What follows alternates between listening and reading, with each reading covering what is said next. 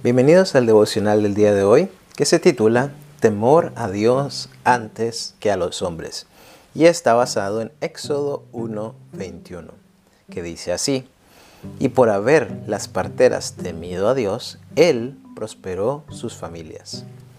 En el devocional anterior vimos cómo, a pesar de la opresión de los egipcios, Dios prosperó al pueblo de Israel.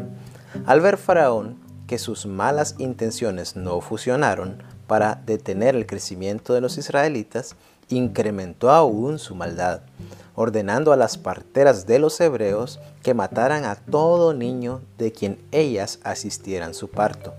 En otras palabras, Faraón pasó de ser opresor a infanticida. Las parteras, al recibir esta orden de la máxima autoridad de ese imperio, se enfrentaron a una decisión difícil, obedecer a Faraón, a expensas de violar los preceptos de Dios, quien ellas sabían era el dador de la vida, u obedecer a Dios a expensas de rebelarse contra Faraón, que seguramente podía matarlas por su insubordinación. No podían agradar a ambas partes al mismo tiempo, y su vida física y espiritual estaba en juego.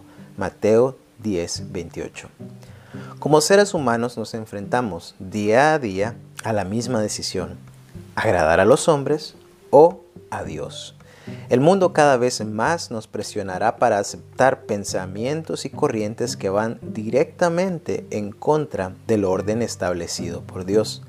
El mundo nos impulsa a aceptar que Dios no creó este mundo, que venimos de un mono, que el aborto es bueno, que Dios se equivocó al crear un hombre y una mujer y lo correcto, entre comillas, es por ejemplo la diversidad sexual. A todo esto, Dios nos responde en Romanos 1 del 18 al 32. La palabra de Dios nunca cambia. Sus principios y preceptos son los mismos ayer, hoy y por siempre.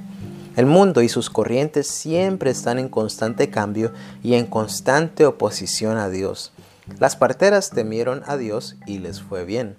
La decisión es nuestra. ¿Seguiremos fielmente a Dios o nos dejaremos arrastrar por las corrientes de este mundo?